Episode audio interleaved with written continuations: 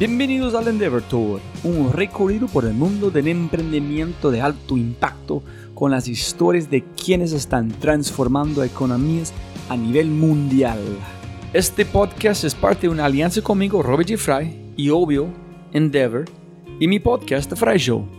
En mi podcast yo exploro los modelos mentales más creativos e innovadores de América Latina a través de conversaciones alucinantes este episodio es una reproducción o modificación de un podcast anterior con uno de mis invitados.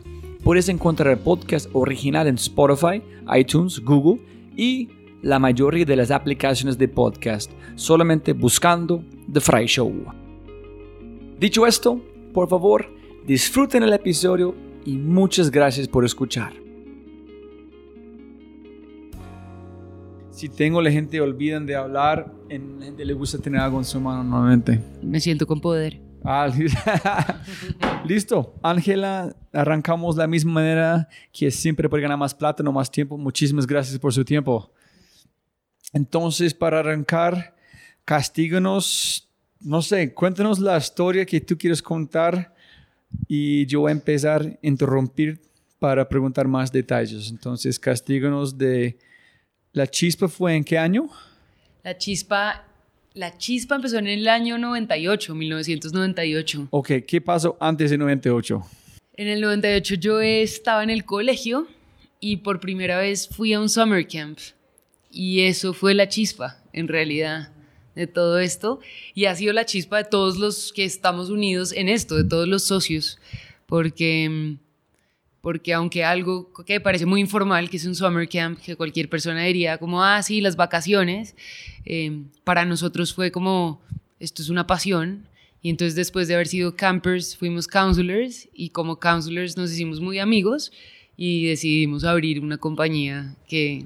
¿Quiénes nosotros? Somos cinco socios. Empezamos tres eh, amigos de, de camp, que somos Luis Enrique García, Felipe Correa y yo, Ángela Gómez. Pero ¿qué fue la chispa?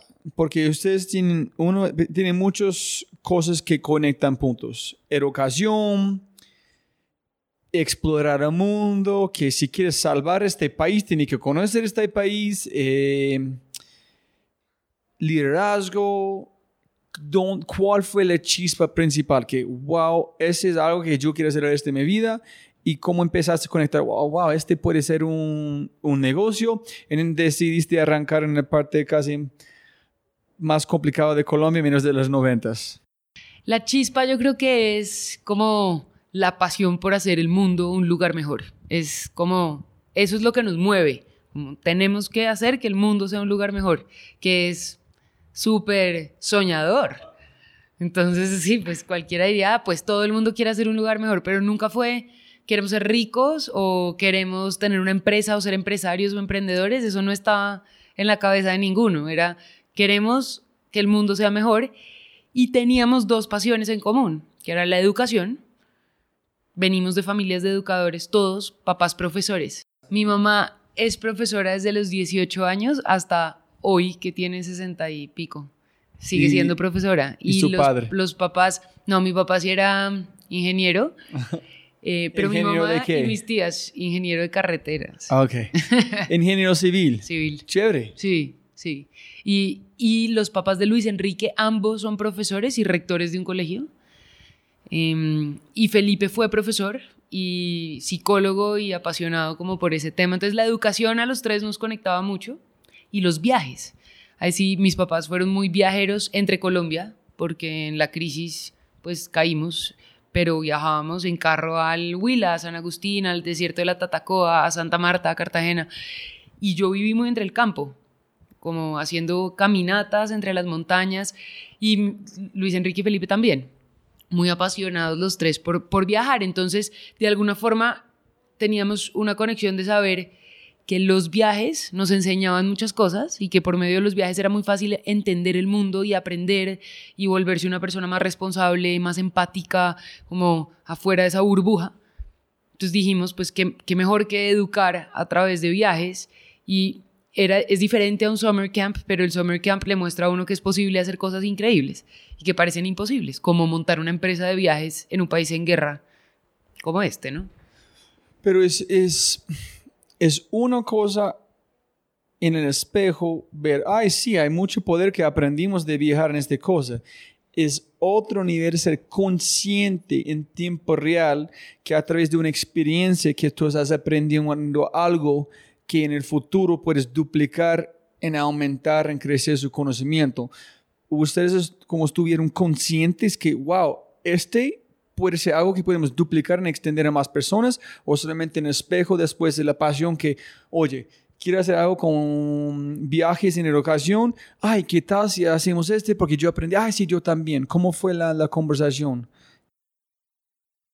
Y para gente escuchando es, es, OVA, B grandes Outbound Adventures, que vamos a hablar más sobre eso, pero... Yo creo que fue de alguna manera... Fueron como tres pasiones aparte. Que yo, yo empecé por mi lado, o sea, esto tiene como tres historias de, de momentos en donde yo empecé por mi lado a crear un pedazo de la compañía y a decir, yo quiero viajar y yo quiero mostrarle a los niños todo lo que yo he aprendido por medio de los viajes. Como, ¿Y qué aprendiste?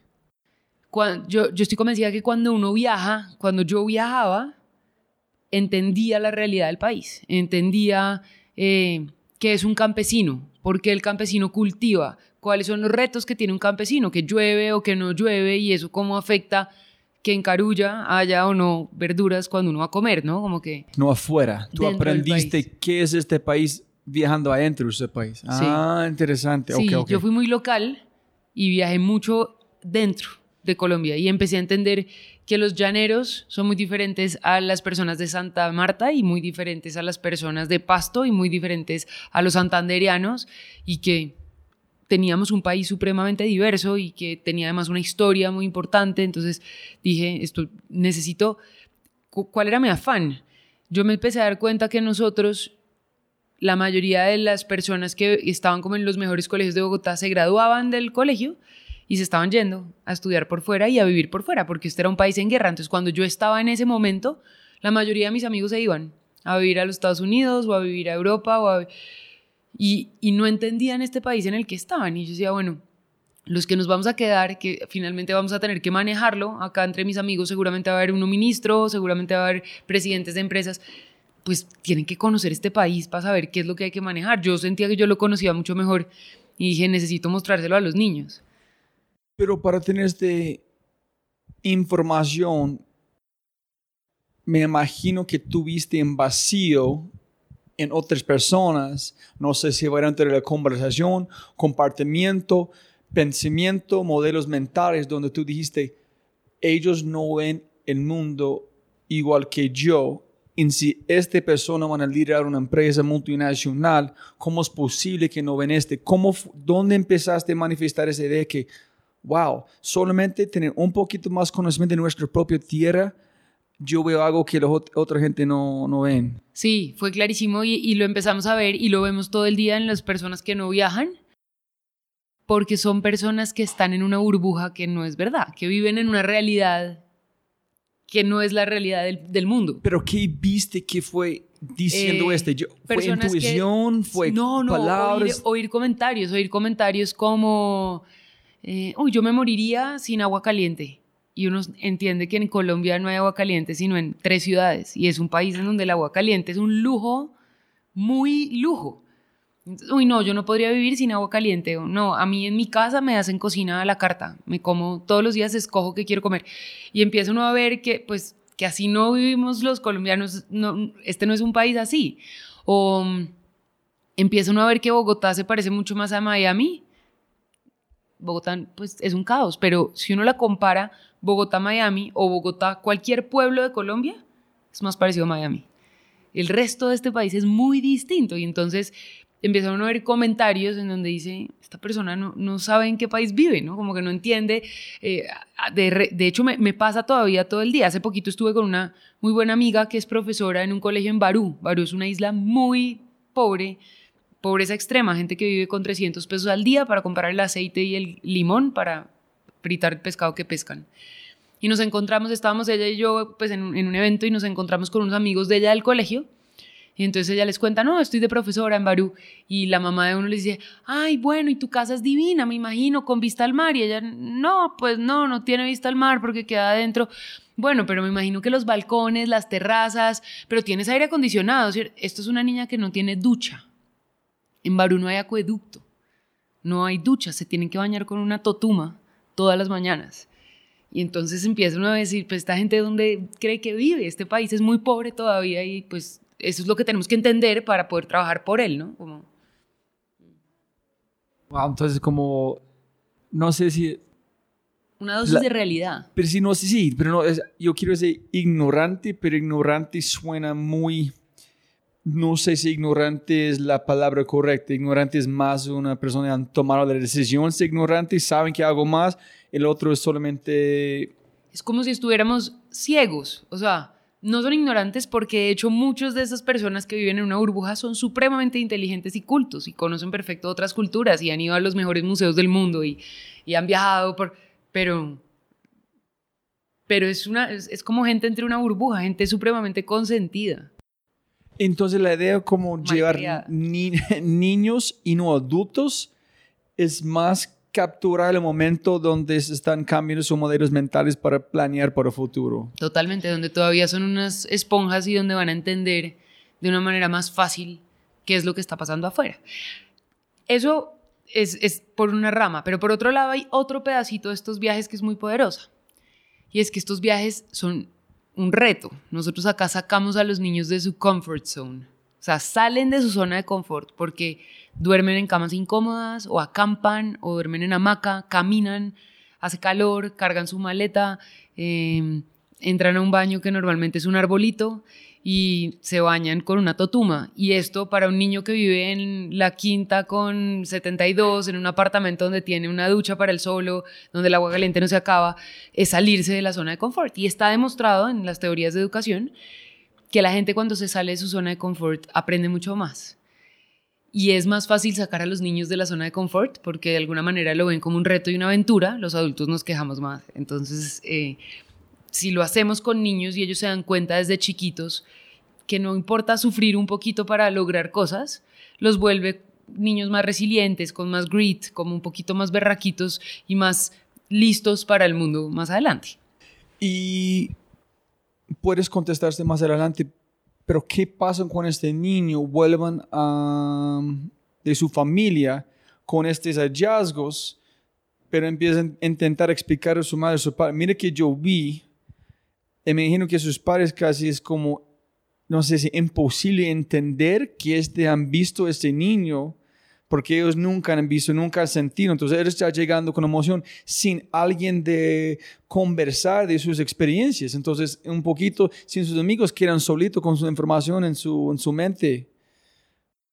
Sí, de hecho lo que nos está pasando es que la generación de papás de hoy en día es la generación de esos que cuando eran niños no pudieron viajar por Colombia porque Colombia era muy peligroso. Entonces realmente no saben de qué se trata. Pero de alguna manera al ser esto un proceso, porque tú cuando eres chiquito viajas un día, en segundo de primaria dos días, después tres días, después cuatro. Si todos los años tienes un momento en donde haces este tipo de viajes, de alguna manera todas esas historias empiezan a contagiar a esos papás y a que entiendan que esto es un proceso que les está generando un montón de beneficios a los niños. Si lo haces una vez, si el niño fue a una excursión durante todo su colegio, de pronto va a ser muy difícil que ellos entiendan eso que vivió. Y si nos pasa que los niños llegan con una transformación profunda y llegan a su casa y para los papás es como, ah, sí, pasó una semana y acá solo llovió, entonces pues haz tu tarea y, y ya. Pero, pero cuando esto ha sido parte de un proceso, es, yo creo que tiene un poco más de impacto. Ahora, también tenemos nosotros una gran misión de educar a los papás. Entonces, estamos compartiendo con los papás todos los días los beneficios que tiene salir al campo abierto con los niños y la importancia de dejar que sus hijos se vuelvan independientes y autónomos y no hacerles todo, porque les hacen hoy en día todo, y, dejarlos como entender que hay que caminar y que a uno le ven las piernas y que hay que dormir incómodo y que eso a veces pues no está mal porque hace que puedas llegar a conocer ciudad perdida. Y pues sí, caminaste cinco días con tu maleta, maleta al hombro, pero conociste uno de los sitios más lindos del mundo. Bueno, como ese tipo de cosas. Y listo, me imagino que mucha gente en la conversación tenemos que darla al contexto. Listo, viajes, educación espectacular. ¿Cómo podemos convertir este en un negocio? ¿Cómo fue la conversación? Este fue en 98, dijiste?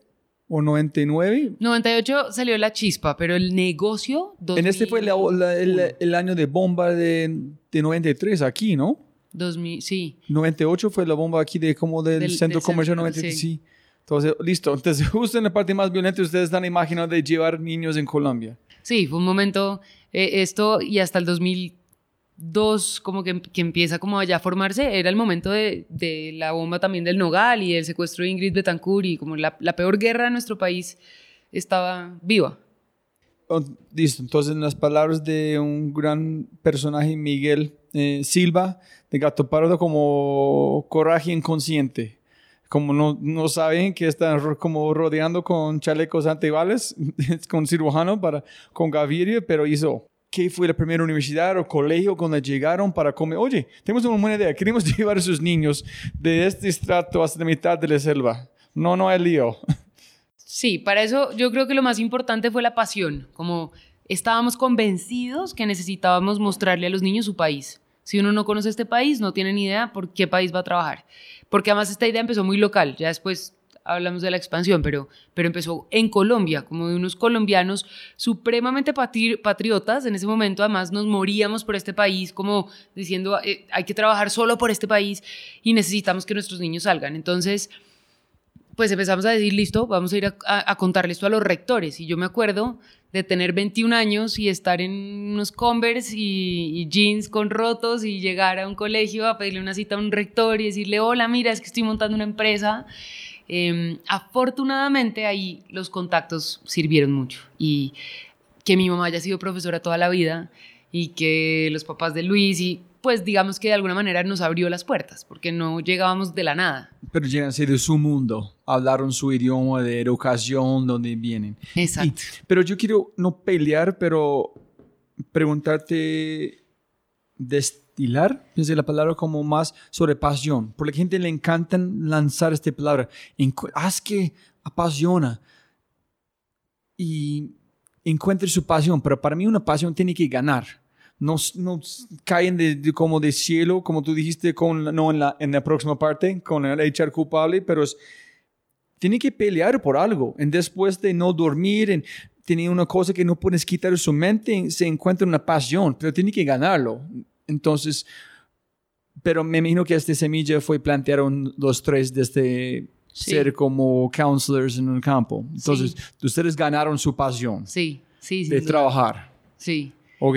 Sí, y, es que yo creo que los tres tenemos un perfil de, personas muy trabajadoras, como muy... que no nos, no nos vamos a derrotar como por cualquier cosa, sino que somos berraquitos, pues. Eso es. Entonces ya ganaste la pasión, tenemos que hacer algo con este. Entonces empezaste a hablar. ¿En qué dijeron los rectores, las personas? Espectacular, porque claro, nos fuimos a donde un par de rectores que sabíamos que nos iban a apoyar ¿Eso es 2001? Esto. 2002? ya empieza a ser 2002, 2003. Ok. Digamos que al principio empezamos más que todo con campos de verano. Nuestra primera parte fue un, un summer Un prototipo, un campo de verano. Para vendérselo a algunos papás que estaban locos como nosotros.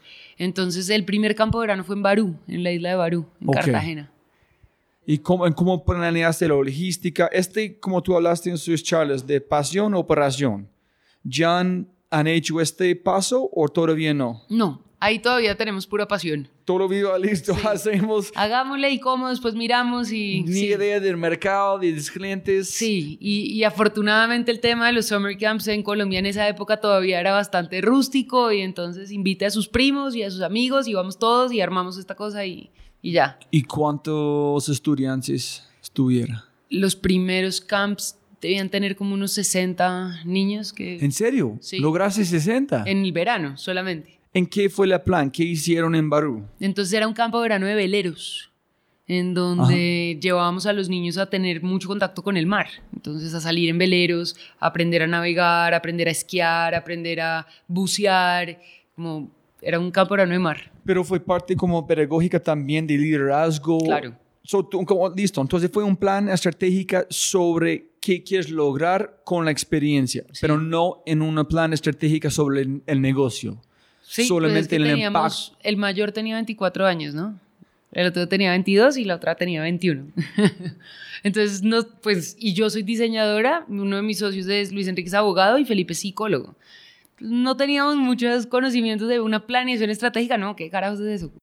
Solamente diseño la experiencia psicológicamente, qué pasa cuando tiene miedo de mar, bucear es profundizar, podemos conectar con esos conceptos en ya. Exactamente. ¿Cómo fue la primera experiencia? Bien, espectacular. Los niños llegaron felices, para nosotros fue lo máximo y funcionó, funcionó muy bien. Entonces dijeron que, listo, este funciona, ¿qué es el próximo paso? Esto funciona, al año siguiente también y ya en el 2004 dijimos, bueno, empecemos a hacer viajes con colegios, ya como no solamente campos de verano, sino también estos viajes con colegios. Entonces ahí ya aparece la segunda, como la segunda patica. Y es ahí donde empezamos a ir a donde rectores. Obviamente el primer colegio con el que salimos fue el colegio de los papás de Luis Enrique, pues porque fue fácil convencerlos. Eran sus papás. ¿Y la niña llegó cuándo? En el 2011. Ok, estamos mucho más antes. Mucho okay, más. ok, listo, pero, sigue con la historia. Pero ¿qué pasó? Esos primeros años, hasta el 2009, fueron unos años muy lentos porque estábamos en la universidad. Entonces, mientras uno está en la universidad y está acabando y el otro se fue a hacer una maestría y volvió, ese fue un momento de un crecimiento como que, que incluso todavía nosotros mismos todavía no sabemos si queríamos dedicarnos a esto, si estábamos montando una empresa. Esto era para, para, para empezar como un hobby. Listo, entonces la, tuviste que comer la pasión, que fue este cosa, pero ustedes pueden sentir bien con ustedes mismos, listo, estamos haciendo algo, estamos bien. Nos encanta, nos apasiona. Ya en el 2008... Pero espera, mientras esto está pasando, nunca entró en su mente que, hijo de madre, este puede convertir en mi vida, en ganar plata? ¿O ustedes todavía están planeando, listo, después de este yo voy por aquí, yo voy por aquí, yo voy a ser abogado por esta empresa? ¿O ustedes todavía están pensando, wow, hay algo aquí? ¿O fue todos en su misma dirección antes de, no, este es real? No, de hecho uno se fue, uno de, uno de los socios se fue y estuvo trabajando en una empresa durante un tiempo de psicólogo y, y, el otro se fue a hacer una maestría. Bueno, como que ahí sí todavía no era tan claro que esto era lo que nos queríamos dedicar. Sabíamos que nos apasionaba, pero es que en un país como este era muy raro pensar que esto iba a ser un negocio, como realmente volverse una empresa para vivir. Como que no lo veíamos tan claro. Pero en el 2008, cuando Luis Enrique volvió a su maestría, Felipe estaba, ya llevaba un tiempo trabajando en esto, yo pues digamos que estaba también como metida en este tema, pero todavía sin tanta seriedad, nos sentamos y dijimos, o sacamos esto adelante y lo volvemos una empresa, o pues cada uno ya mire qué quiere hacer y, y cerrémoslo, porque lo llevamos ahí medio que sí, medio que no, y entonces dijimos, lo vamos a sacar adelante. Entonces es el 2008, yo siento que fue el nacimiento formal de decir, esto se va a volver un negocio. Este fue Pasión Operación en, 2009. Y durante esos siete años fue una evolución de mejorando, mejorando, fue casi la misma cosa todo el tiempo. Muy parecido, muy parecido. Mejoraba, pero, pero sin mucha estrategia. Entonces, siete años de pasión. Hace un punto que, ok, tenemos algo, convertimos en algo, operación. Operación. Entonces, ¿qué fue, qué cambió mentalmente en el grupo? ¿Qué hicieron? fue radical las decisiones en cómo ustedes están viendo el mundo o fue una cosa muy como una bola de nieve? No, fue radical. Fue un momento en donde dijimos, si queremos hacer esto bien y queremos vivir de esto y lo queremos volver nuestra empresa, tenemos que ser los mejores del, del, mundo. O sea. Este está muy chévere, que es una un colombiano va a decir, como este no puede ser un negocio, este es una pasión, no podemos. Y un gringo va a decir, no, este es un negocio para conquistar el mundo. Es una cosa que se encontraron con Simón Borrero, en Freddy Vega. Ellos piensan en gigante. En ellos dijeron, no, los colombianos somos mejores, iguales o mejores de cualquier otra persona, solamente no creemos. Esa es una cosa muy común. Este fue la chip que ustedes tomaron y tú piensas que si este cambio antes van a ser un negocio en 2005, 2007, no hace 2009, o fue el momento correcto para hacerlo? No, yo creo que fue el momento correcto porque mm, teníamos ya la edad correcta. O sea, cuando yo pienso en Freddy o en Simón, son grandes ya, no tienen 25 o 24. Yo creo que nosotros de alguna manera estábamos, pues, sí, graduándonos de la universidad y entendiendo un poco cómo iba a ser el mundo. No, lo que sí tengo claro es que por lo menos yo nunca en mi vida pensé que yo iba a ser emprendedora. No sabía que era eso, ¿no? Entonces, pues, como que lo que quería era educar a los niños a través de viajes, pero no quería montar una empresa. Eh, que, creo que puede ser como, como distinto. Sin embargo, creo que fue el momento perfecto porque fue un momento en donde todavía no teníamos nada que perder para echar todas las cartas y dedicarnos al 100% a montar una cosa que era un poquito incierta. Cualquier persona podría decir que era el peor negocio del mundo, aún en el 2009, todavía estábamos en guerra. Eh, digamos que pues estamos en paz hace muy pocos años. Cuando escuchas un negocio, para mí suena loco. Que, ¿Cuántos niños hay? ¿Cuántos niños hay que, cuántos viajes pueden? Necesitan átomos, no bits, porque no es digital. ¿Cómo se debe de escalar? El peligro, los seguros, logística. Para mí suena como una pesadilla en el sentido logísticamente. No, suena divino si yo soy el counselor, pero no en la parte de manejar como una empresa. Entonces, cuénteme más sobre la operación en este cosa, cómo pensaron cómo escalar, cuando ustedes sí, podemos, podemos llegar a cualquier país, sí, vamos a hacerlo, sí, sí, sí se puede. Digamos que empezamos diciendo, bueno, nos vamos a llevar a unos niños que son, pues, obviamente un gran tesoro, entonces si lo vamos a hacer, lo tenemos que hacer bien porque hay que dormir tranquilos. Entonces, para eso tenemos que montar un departamento de operaciones supremamente robusto. Entonces, tenemos que tener médicos que acompañen los viajes, tenemos que tener seguimiento satelital que siga los viajes y que, aunque normalmente no, no funciona perfecto en un país como Colombia porque tiene un, un, sistema montañoso bastante complicado, en caso de una emergencia funciona divino y sabemos que podemos tener un helicóptero que nos rescata en donde necesitemos y nos lleva a un hospital. Y empezamos como a construir todo eso para tener unos viajes supremamente robustos. Em, pensando todavía, 2009, 2010, 2011, local. Esto es para Colombia, esto es para Colombia, por ahora esto es Colombia. Y en el 2011, cuando es el fenómeno de la niña, ese fue el detonante para decir, nos toca irnos y nos toca expandirnos, porque nos dimos cuenta que nuestra operación era muy buena, pero que Colombia era un país muy inestable. Entonces, hasta ahí nos dimos cuenta que era inestable. Nos demoramos en entender que era inestable, ¿no? Pero dijimos, todo este know-how no lo podemos perder si llueve o si hay otra vez otra guerra. Tenemos que salir.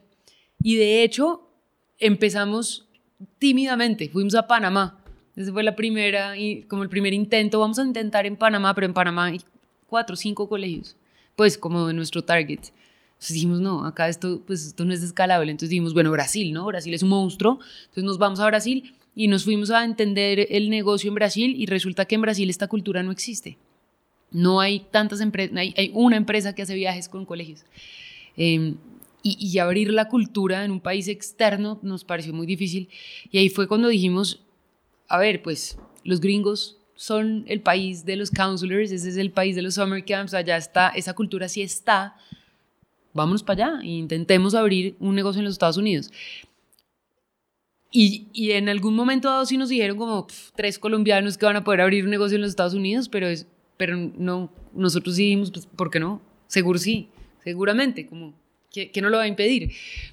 Nos conseguimos un gran amigo eh, de Luis Enrique de la Universidad de los Estados Unidos que nos ayudara a entender un poquito también como algunos temas de negocios allá pero fuimos nosotros los que empezamos a llegar a los colegios en los Estados Unidos a decirles esto es lo que hacemos y ahí fue que ellos dijeron, wow, nadie tiene una capacidad operativa tan grande como la que tienen ustedes, qué locura, qué seguridad, qué tranquilidad viajar con ustedes y empezamos a, abrir. Pero entonces 2009 de decisión convertirse de pasión a operación. Operación. ¿Cuánto tiempo fue este cambio radical, como radicalmente, como radical de operación, ¿cómo fue la investigación de encontrar, ok, necesitamos un helicóptero, necesitamos ese tipo de walkie-talkie, qué pasa si alguien va a tener un problema con su pierna, necesitamos esa cosa para llevar a alguien? quién, a quién estudió, quién fue los líderes en el mundo de ese tipo de cosas. ¿Ustedes inventaron desde cero? Sí, nosotros nunca hemos tratado de no seguir, o sea, vemos que hay afuera, pero nunca nos hemos copiado de nadie, de, de nadie parecido a nosotros. De hecho, yo no creo que exista alguien que haga las cosas igual a como nosotros las hacemos, pero tenemos un chip de innovación muy prendido. Nosotros todo el tiempo estamos pensando que podemos usar cosas de muchas industrias para hacer que nuestro producto sea innovador. Pero no fuiste como a Tolemada, como estudiar con los, los lanceros, como sacar a alguien desde una... Miramos empresas de minería del Medio Oriente. Las mineras tienen unos, unos temas. Y entonces, ¿cuál es el seguro que usan los mineros? Los que se van allá a los pozos petroleros en la mitad, usan una cosa que se llama GEOS, the Global Rescue, listo los contactamos, lo vamos a usar ahora. Y entonces, ¿qué usan eh, las empresas transportadoras para seguir sus buses? Y usan esto. Ok, ahora nosotros vamos a usar lo que usan. Es espectacular. Otra cosa que yo he aprendido en este podcast es un experto es alguien que puede mostrarte cómo no hacer algo. Y gente que no tiene ninguna idea encuentra la mejor manera de hacer algo. Entonces, ustedes en un sentido convirtieron en los expertos a través de los, la complejidad de este país, que tú dijiste muchas veces. Gracias a este país, gracias a dificultad, somos los mejores porque otros países no tienen esta gran dificultad. Sin duda, sin duda. Podemos salvar el desierto, de montaña, de río, del mar, de selva, de frío, de calor. El animal, tres cordilleras en este como todos tenemos aquí. Sí, sí, sí. Ah, ok, chévere. Entonces, entonces 2011, ¿qué aprendiste desde la niña? 2011 fue el momento en el que nos volvimos una empresa de, de mentalidades, de mindsets, porque mm, llovió, se inundó este país, se nos cayeron todos nuestros programas y fue el momento en el que dijimos, pues, ¿cómo vamos a manejar una situación tan compleja? En donde la lluvia es algo totalmente impredecible, no lo podemos manejar, no lo podemos controlar pero necesitamos controlarlo. Entonces ahí aparece el momento en el que Luis Enrique entra a la sala de juntas y dice que llueva es culpa nuestra. Entonces, ¿cómo así? ¿Qué le pasa a este tipo? ¿Cómo así que, que llueva es culpa nuestra? Y entendimos que es una manera de ver el mundo, que es tener un locus de control interno. Decido que todo lo que pasa es mi responsabilidad, incluso la lluvia. Algo tan difícil de controlar como la lluvia, si me afecta es por culpa mía. Luego yo tengo que poder estar preparado. Y eso se volvió de ahí en adelante lo que empezó a hacer que construyéramos mindsets. Y si tú miras acá alrededor de esta oficina, todos estos eh, contacts que hay pegados en estos vidrios, cada uno es una manera como vemos la vida. Entonces ese allá dice Start with Why. Y entonces nos vamos y nos recorremos todo nuestro libro del el amigo Simon, Simon Sinek y Start with Why. Y entonces cómo todo lo que hacemos lo tenemos que hacer desde el Why. Porque tú lo acabas de decir, nuestra operación es súper compleja y entonces el niño y el bus y el, el, niño que le da dolor de estómago y el que se enferma es el cómo. pero ¿por pero qué? ¿por qué este cómo? ¿Por qué lo estoy haciendo? entonces, ¿qué es tu why? ¿Qué es tu Mi why es crear viajes. Yo, yo estoy convencida que los viajes enseñan a ser una mejor persona, enseñan a ser un mejor ciudadano del mundo. Y como yo quiero que el mundo sea mejor, y ese es mi gran why, estoy convencida que por medio de viajes hoy en día los niños aprenden a ser mejores personas. Entonces, de ese momento, somos culpables. Claro. Cuando yo vi tu charla en, con Mastercard en Miami, cambió mi vida, esta cosa. De verdad, es, es, es muy como de DAO, en el sentido de tomar energía contra usar en su favor. Es con un hombre, un arquitecto, dijo, la creatividad es salir de problemas con elegancia. Y es, en el, como yo apliqué como un día, el Rappi llegó a la casa es una bobada, pero es de verdad. Yo pensé en su charla, no fue servilletas, no fue cosas.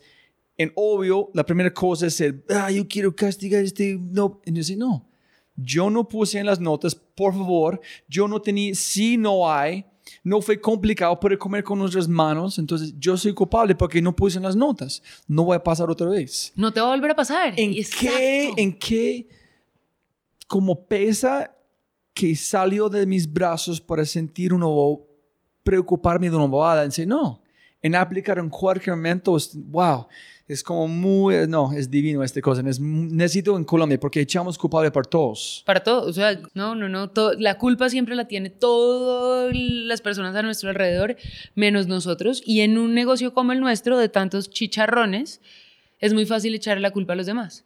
A los papás porque no leen las circulares, o porque consienten mucho a sus niños, o a los profesores porque no tal cosa, o al colegio porque tal vaina, o al señor del bus, o al señor proveedor que no tenía listo el almuerzo, o al- a Bianca porque despegó tarde el avión, o... Y no, resulta que, que si los, avio- los aviones despegan tarde, sí. Si eso hace que nuestra excursión se dañe, es culpa nuestra. Si a Bianca despega tarde, es culpa mía. Yo tengo que llegar hasta ese punto y, y eso lo que me hace es que controlo todo. Entonces, la próxima vez yo soy culpable porque no intenté planear el viaje un día antes. Entonces, el próximo día vamos a cobrar más, pero un día antes, por si hay un problema, no hay. O sé que tengo que tener el primer vuelo porque eso me da opción de que se atrase y no en el vuelo que ya si se atrasa se me daña todo. Bueno, eh, sí, exacto. Ok. ¿En cuál fue el primer viaje con colegios afuera de Colombia? En el 2012 dijimos, nos vamos para afuera y conseguimos seis niños, eran tres coreanos y tres estadounidenses, que se fueron a Galápagos a un programa con nosotros. Ay. ¿Y leyeron el libro de, de Darwin, antes Darwin. o no? Sí, los preparamos con todo el tema de la evolución. Wow. Sí, espectacular. Brutal. No puedo imaginar este viaje. Ese viaje fue espectacular, fueron 12 días en Galápagos, eh, entendiendo pues la evolución. Hoy en día nuestro viaje de Galápagos ha madurado mucho en su contenido y es, es mi preferido, Eh, pero pues ya hemos viajado muchas veces. En el 2012 ¿Tiene viajes para adultos? Si yo quiero ir con mi madre. Ah, para adultos. personas- Sí. No, solo niños. Entonces, si hay un grupo de adultos que quieren aprender y quieren ser mejores ciudadanos, ¿no podemos ir? no, les podemos ayudar a que lo hagan, pero no queremos ser responsables de ustedes. Ay, listo, listo. No, foco, foco. Hay que tener foco cuando uno es emprendedor. Y maldito país fue el mismo momento de la niña o después. Antecitos. O sea, Ok. la niña nos cambió el maldito país. Decíamos maldito país todo el día, porque es que estábamos trabajando por tener una operación muy buena, éramos la empresa de la operación, pero pasaban cosas todo el tiempo. Entonces se caía el puente, de la carretera al llano, eso no se cayó este año, se lleva cayendo desde el 2004 todos los años. Y, y recuerdo un año, en el 2008, teníamos nuestro campo de verano en el llano, íbamos a llevar 80 niños a los llanos, a un campo de verano allá y se cayó la carretera en mayo y no pudimos irnos, tocó cerrar el campo de verano. O en el 2009, entonces decidimos irnos a Prado, a la, a la represa de Prado, y armir- a- a- armar un campo de verano en Prado. Y cuando ya estábamos listos, la guerrilla secuestró a una familia en Prado y se nos cayó el campo de verano. Y en el 2010, entonces dijimos, nos vamos a ir a Bariloche, porque es que ya entre colombianos nos pueden, entonces nos vamos a ir a hacer un campo de verano en Bariloche de esquí. Y explotó el volcán de Bariloche, e- ese volcán que tapó en cenizas toda la Argentina y que llegó hasta Europa y, y pues no, se nos cayó el campo de verano. Entonces todo el día era, maldita sea, ¿cómo así que se ahora explota un volcán en Bariloche? Ya en el 2011, el fenómeno de la niña se inundó el país y nosotros ya ahí ya no fue, pues ahí fue mucho más grave porque ya no era un campo de verano el que se cayó, fue toda la operación. Y en ese momento dijimos, no podemos seguir echándole la culpa a la lluvia o al volcán o a la guerrilla o a, a la carretera. Es, es culpa nuestra. Si no estamos preparados para las cosas externas, pues vamos a perder. Entonces fue... Eh, el hombre, de, el ex gerente de Uber Colombia, eh, Carlos Ángel, dijo, es un dicho de un filósofo, no me acuerdo quién, dijo, los, los sabios cuando vienen un huracán construyen molinos y cuando y los tontos construyen como muros o paredes tratando de parar. Entonces, no puede, él dijo, no, nadie puede parar que viene con tecnología, nada. Es igual, nadie puede parar Colombia. Entonces, puedes usar este para su ventaja y decir, listo, soy como culpable, ¿qué hacemos? Exacto. O ¿Cómo perder mejoro? todo. ¿Cómo, ¿Cómo mejoro? ¿Cómo mejoro todos los días? Y cómo cada Qué uno de estos retos me vuelve una mejor empresa. Convertir como todas las cosas que quién sabe quién lanza a ustedes para su favor, en Total. darte la fuerza de salir de los Estados Unidos. Fue su propio país que regaló permisión expandir su mente en pensar grande, ¿no? Claro, total. Wow, qué chévere la historia. Sí, es, es, es linda. Le tenemos cariño. Durante todo este tiempo, sin métricas, sin pensar en negocio, ¿qué fue su combustible para seguir haciéndolo? ¿Qué fue, qué fue suficiente? Decía, ok, listo, es aburrido, ya he hecho este, necesito algo más. ¿Qué fue el, como a su favor? ¿Qué fue suficiente combustible despertarse cada mañana con algo más, más importante de uno? En el 2009, 2011, maldito país, ¿qué fue suficiente fuerza para no renunciar? ¿Por qué ustedes no abandonaron? Sí. No, este hijo de puta país, no, vamos a hacer otra cosa, voy a como de ropa para hacer cosas. ¿Qué fue adentro de uno? Yo creo que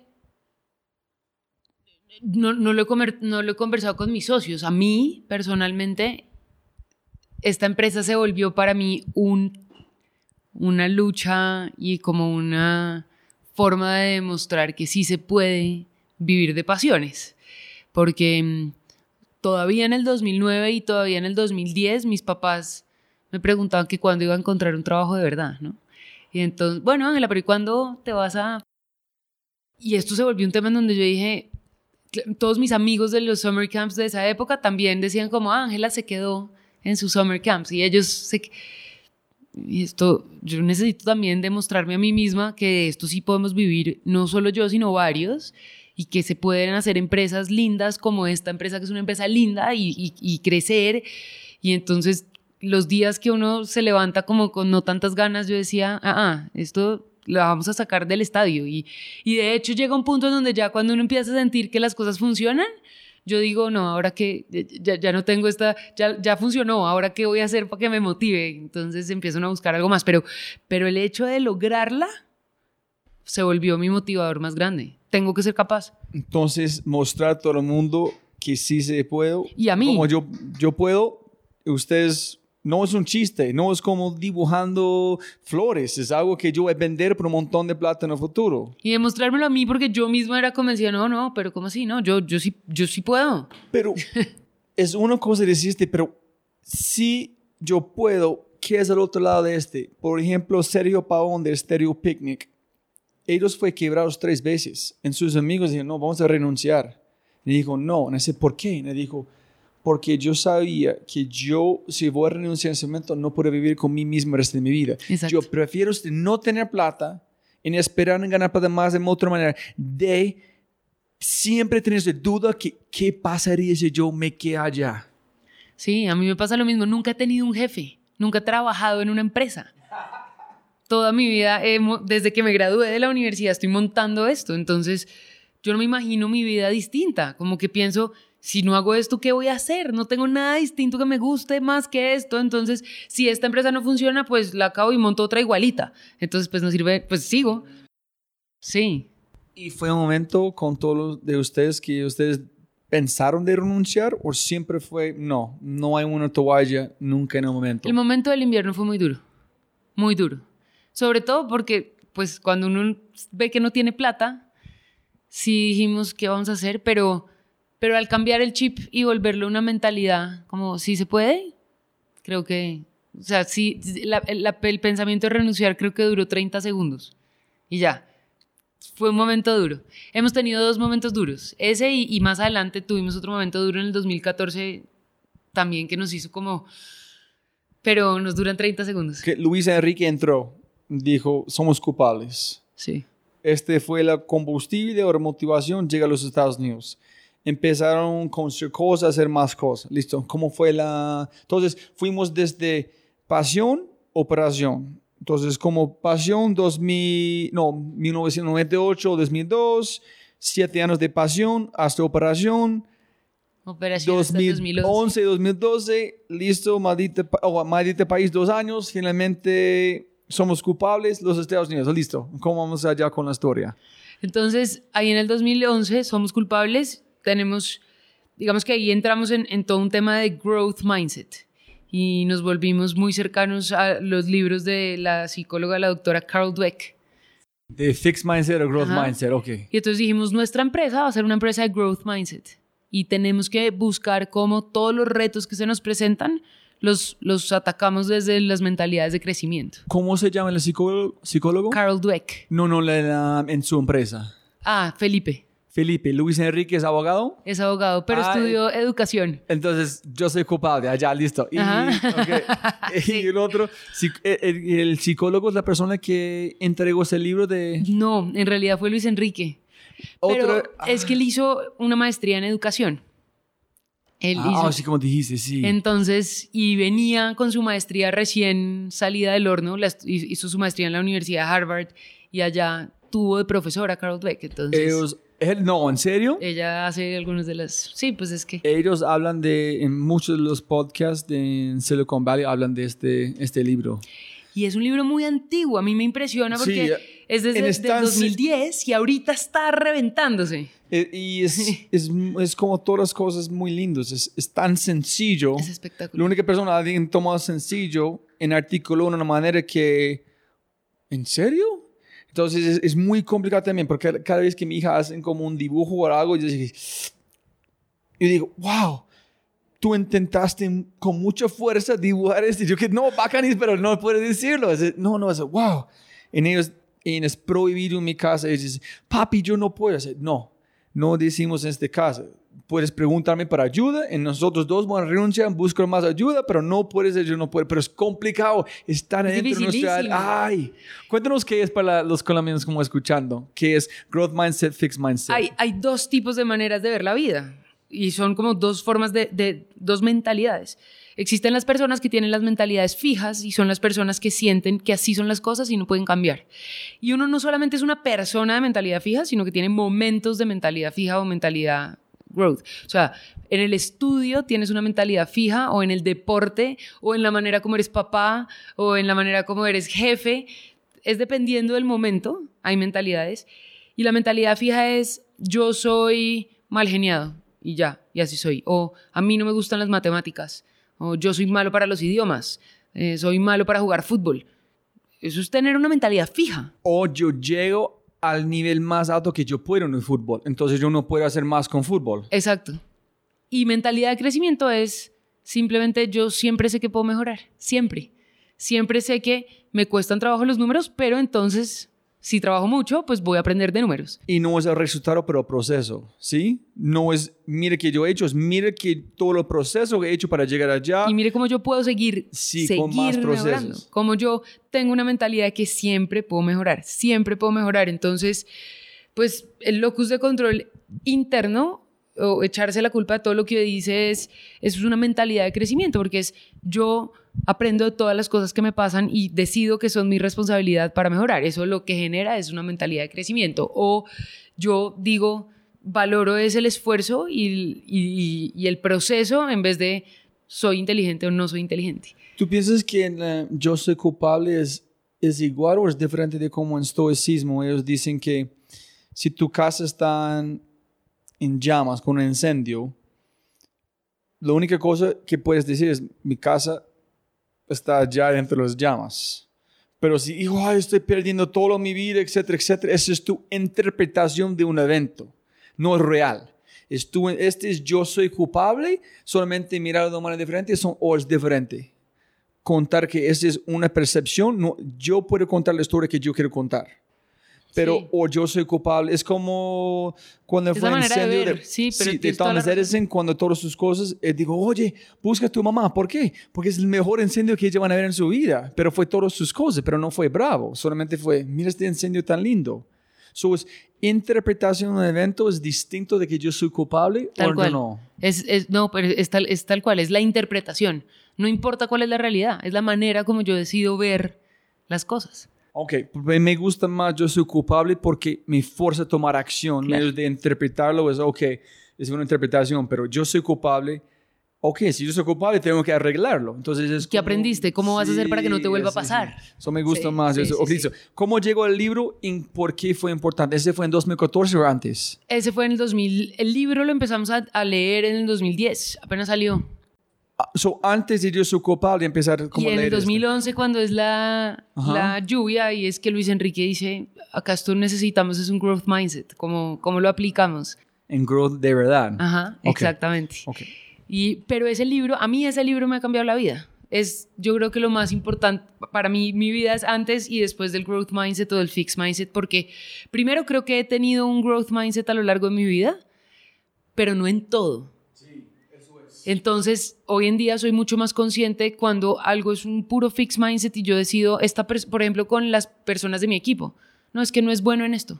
No, ¿cómo así? Es que en este momento le cuesta trabajo esto, pero me toca enseñarle y podría aprender.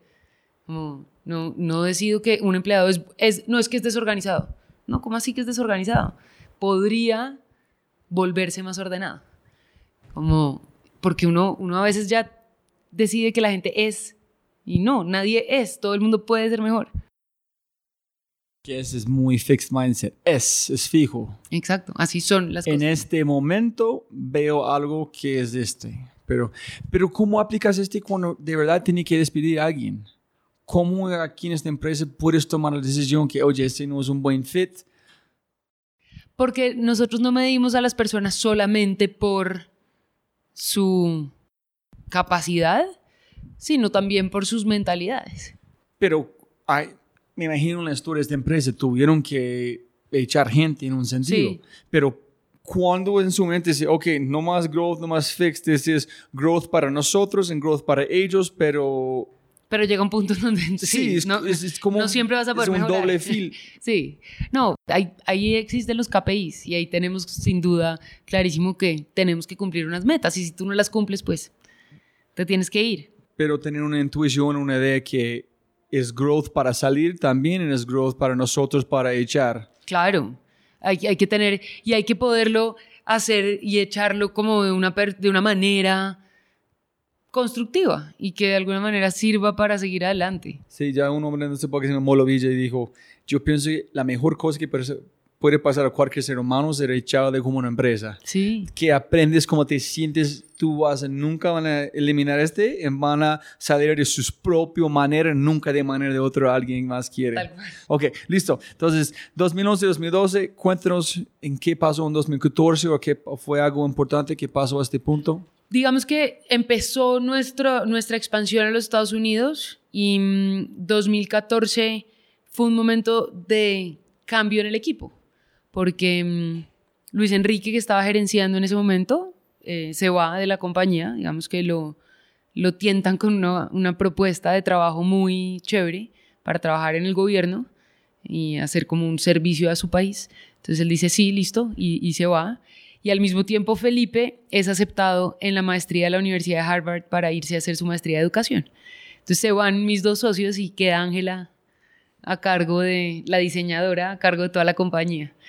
Eh, con un par de cosas que, que, fueron un poquito complicadas de manejar y es que a, a, nuestra competencia, nuestra competencia tuvo un accidente con, en uno de los programas y se muere un niño, un estudiante. ¿Qué pasó? ¿Puedes decir o no? Sí, fue, fue público conocimiento. En una lancha en el Amazonas, una lancha se estrella contra otra lancha y en la lancha en la que van los niños del viaje, pues una niña muere. ¿Como, como porque girón fue abajo o como la velocidad? Sí, se, se ahogó, no, se ahogó en el río. O sea, la lancha se partió en dos y los niños cayeron y ah. una niña cayó inconsciente y no se pudo como voltear. Ah. Es lo que sabemos, pues. Esto fue en el 2014. Ay, hijo de pucha. sí, fue un año duro. Eh, del que aprendimos mucho. Creo que... ¿Qué aprendieron? Pues nos dimos cuenta que ese accidente también era culpa nuestra. Eh, pues decidimos tomarlo así, como que ese tipo de cosas pasen. Tiene que ver con que, uno, nosotros estamos teniendo unos estándares muy altos y no los estamos compartiendo con nadie. Y ese tipo de accidentes nos afectan también a nosotros. Luego, ¿cómo vamos a hacer para compartir esto con las demás organizaciones para que todo el mundo tenga un estándar más alto? Que no se trata de ganar, porque claro, nosotros somos los más grandes del mercado, le hemos ganado pues a, a todo el mundo en los colegios y somos los mejores operando, pero no nos sirve de nada si nuestra competencia va a tener un accidente como ese. Entonces tenemos que compartir esa información y tenemos que volvernos una comunidad. Y logísticamente, ¿qué aprendieron de este Logísticamente cosa? fue también espectacular porque hace visible que estos accidentes pasan, como que a veces uno en la operación del día a día empieza a darse cuenta que todo sale bien y de alguna manera no se relaja, porque uno no se puede relajar, pero, pero está cómodo. esto es sin duda alguna un tema de, venga y revisamos todo. Entonces, pues siempre eso sirve para mejorar. Pues cambiamos protocolos y nos volvimos más estrictos con otros. Para la gente que trabaja con nosotros, que viaja, fue un tema de esto, esto sí pasa, entonces pues bueno. Sí, ser los mejores, pero siempre puede ser mejor. Siempre. Nunca. Siempre. Nosotros nunca llegamos. Y la... ¿Y cómo fue la conversación con los padres? ¿Cómo explican qué dices? ¿Qué es la...? ¿Tú estabas solita en ese momento? Contratamos a una empresa de comunicaciones que nos ayudó como a manejar toda esa crisis, pues porque obviamente, pues para un papá, después de que esto pasa, es muy difícil. Y pero cómo tú no, qué, cómo, qué te sentiste? No somos, yo quiero ir a la casa ya en explicar, en decirlo, pero no puedo porque una empresa, ¿cómo fue este conflicto? Porque si yo soy yo, de verdad, yo soy culpable, yo yo tengo que hacerlo. Yo no voy a esperar por una empresa. Es, yo tengo que decir, este paso, no tengo palabras, pero tengo que lanzarme enfrente de ellos más o menos en las rodillas. Es decir, no hay palabras, pero yo estoy diciéndolo. Menos de sí. cómo... Eso es, es, tan lejos de mi, de mi imaginación. quiero saber cómo manejar una cosa. No, fue, fue muy difícil. Uno, porque nunca había pasado en Colombia y porque nuestra relación con la competencia no es tan cercana. No es mala, pero no es cercana. Entonces tampoco fue, no pudimos estar muy presentes ayudando, no teníamos tan claro qué pasaba, qué, era, pues finalmente qué había pasado. Nunca sabremos en verdad cuál fue la realidad de esa historia. Sabemos lo que dijeron las noticias y los periódicos, pero no, no la realidad de lo que pasó. Entonces nosotros nos centramos en cómo esto vamos a hacer que no nos pase. Nunca, y tenemos que mejorar nuestros procedimientos para que algo así nunca nos pase, pero también pues cómo vamos a ayudarle a la industria más adelante a que esto tampoco pase y cómo vamos a manejar este tema con los papás para que no les dé miedo seguir viajando y para que entiendan que esto no siempre pasa, ¿no? Como, pero... Es muy raro, ¿no? Es que podemos perder tantos niños con violencia en Colombia pero salir de un contexto a otro contexto es otro, mm, es, otro mundo. Sí. Es como miles de niños pueden perder como armero de otra cosa, de violencia, de problemas de una fábrica, nadie dice nada, ni un miu, pero un niño en una lancha, que es algo muy raro. Ni siquiera, es, es más triste aún, esa, esa misma semana de ese accidente hubo un colegio del sur que también tuvo un accidente y un niño murió en un bus que tuvo el bus se volteó y uno de los niños iba sin cinturón de seguridad y salió por la ventana y murió. Y nadie se enteró. Raro, ¿no? Pues, Todos de, los medios de comunicación de este país lo que buscan es atracción. No, no, en, si, si lo ves con corazón o raro, pero ves como económicamente, si lo ves como filósofo, es, es la misma cosa perdiendo una vida. No puedes decir este valor o otro valor, pero ¿dónde, pon, dónde van su mente conectando su corazón diciendo dónde ponen la culpable la emoción? Van un lado a otro, ¿no? Total. Es un, es un negocio, es muy complicado. Es un negocio difícil, pero es lindo. entonces, después de 2014, ahí digamos que entonces empieza una nueva etapa de esta compañía, porque empieza una etapa ya con un nuevo gerente, que soy yo, con nuevos socios, porque ya aparece Mariana, que es una nueva socia que traigo yo a la compañía. Porque digo, es la chica del moto de Colombia, Argentina, Argentina, ella es la Colombia. que se fue de, Colombia, Argentina en moto, sí, exactamente. Chévere. Espectacular. Y, y digamos que, pues, ahí como que empezamos una nueva etapa. Aparece Endeavor, que ha sido importante. Ah, ¿cómo este llegaron a Endeavor? ¿Endeavor llegaron a ustedes o ustedes llegaron a Endeavor? Endeavor llegó a nosotros. Empezó a llamarme en el 2014 pero tiene que crecer como 10% algo allá constantemente. Sí, nosotros ahí venimos creciendo el 20% cada año. ¿Pero cómo? ¿En qué? ¿Más colegios, más, viajes? Más viajes, más colegios, más asistencias. Pero ¿cómo puedes escalar? Porque es, es como yo dije, átomos, no es, no es digital. pero hay muchos niños. pero muchos niños, más plata, más logística, entonces más recursos, más plata, entonces es, es como un consultoría, es es muy complicado escalar porque más proyectos, más consultores, más consultores, más pagos adentro, más pagos afuera. Entonces es... Es el mundo ¿cómo- real. Sí, pero ¿cómo, están, es- ¿cómo es la mentalidad? ¿Cómo escalar? ¿Cómo es, es conquistar una ciudad con la más cantidad de colegios posible para viajes? ¿O es buscar espacios donde llevar a muchos niños al mismo lugar? ¿Cómo? No, es conquistar una ciudad que empezó siendo Bogotá. Colegios de estratos altos en Bogotá que tienen la posibilidad de hacer estos viajes. Son, no sé, 80 colegios. Nosotros tenemos todavía solo 40. O sea, podemos todavía crecer el doble. Ok, entonces Endeavor llegaron ustedes. Endeavor llega en el 2014 y empieza a tocar puertas. Ángela, hola, mira, es que... y entonces yo les digo, no, muchas gracias. Dijiste, no, Endeavor. Sí, claro, porque en el 2010 Luis Enrique se ha presentado a Endeavor y no pasamos. Y en mis ojos fue una perdera de tiempo. Yo dije, este tipo, ¿por qué se gasta horas y horas tratando de una cosa que no le sirvió para nada y no lo seleccionaron? Y en vez de estar vendiendo y creciendo, está ya presentándose. Entonces dije, no. Y, y, hemos sido siempre muy de la política que a veces los emprendedores se deslumbran con premios y acá y entonces esto. Y, y cuando uno va a ver cuánto vendes, no, 100 millones de pesos, pero tiene todos los premios, no, pero venda, no, venda primero y después gánese los premios, pero trabaje. Entonces yo era más de esa política, yo no, yo no voy a perder el tiempo, a mí me gusta es trabajar y yo me arremango y vendo y no voy a... Entonces en el 2014 les dije no y ahorita estamos en un momento complicado, accidente, adiós.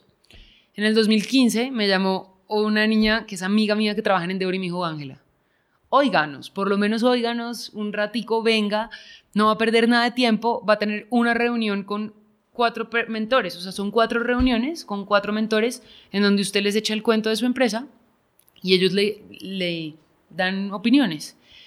Como yo ya estaba, ya había pasado la bola y estaba bastante sola y no sé nada de gerencia, no sabía nada de gerencia, dije, bueno, pues no, no pierdo nada exponiéndome a una gente mucho más inteligente y más ¿Este capaz. fue growth mindset momento? Exacto, entonces ¿Qué otro fue fijo? el otro fue No, totalmente ese fijo. es- no me ese- interesa, muchas gracias. Ese es growth. Ajá. Acá ya digo, bueno, listo, pues no pierdo nada. Entonces me voy y me reúno con estos cuatro mentores. Entonces la primera reunión que tuve, empiezo a contarle de mi empresa y el tipo aburridísimo me dice, "Mm, usted no sabe cómo contar su cuento. Vaya, organice su pitch y después vuelve. ¿En serio? Sí. Entonces no tenía un pitch en ese momento. No, no teníamos nada. Voy y le, no, pues yo hago una Entonces, ¿qué- empresa. Pues, pues, espera. 2000, Esto es 2015. 2000 a 2015, 15 años sin un pitch. Ah, sí, claro. Sí, sí, es que nosotros no éramos emprendedores. Porque siempre estabas ahí dentro del mundo de educación, donde ustedes dos hablan el mismo idioma, que es educar. Dices, vamos a educar a niños, pero con un viaje con excusa. Una consecuencia, la educación es, la, es una consecuencia Claro. de esta cosa. Ok, súper, aquí es la plata. Pero aquí, escala, negocios, factible, entonces eh, nada de pitch. Nada de pitch. Ok, entonces... Le cuento, a, mi primer mentor fue Virgilio Barco y el tipo me miraba y me decía, pues mira, suena interesante tu negocio, pero, pero creo que tienes que organizar tus ideas y bueno, después voy a donde otro que es Juan José Piedraíta y el tipo me da un montón de ideas.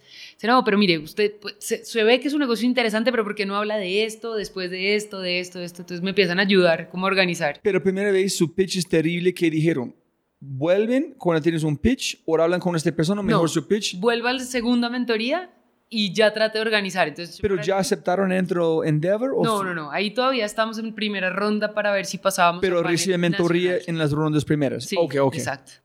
Y entonces voy a las cuatro y un día me llaman y me dicen, Ángela, es que a todo el mundo le pareció súper interesante tu negocio y quieren que vayas al panel nacional. Y yo, ¿a qué? No, un panel nacional y entonces tienes que ir a presentarle tu negocio a unas personas. Bueno, y me fui y me presenté con Rappi y con Platzi. Ah, fuiste con Freddy y Sí, Simón. Ah. Sí, exactamente. Allá nos conocimos con Simón y con, y con Freddy y, y con Cristian. Y pues le tocaba a uno sentarse enfrente de dos personas, y eran cuatro mesas, y contarles la historia. ¿En- ¿Tú, tú escuchaste sus pitches también? No, no nos dejaban. Ok, entonces No. tú fuiste a presentar con una empresa que tiene un valoración de un billón de dólares, con Freddy que es conquistando, los dos con Y Combinator que es Airbnb y Out- Outbound Adventures. Y yo. sí. Divino.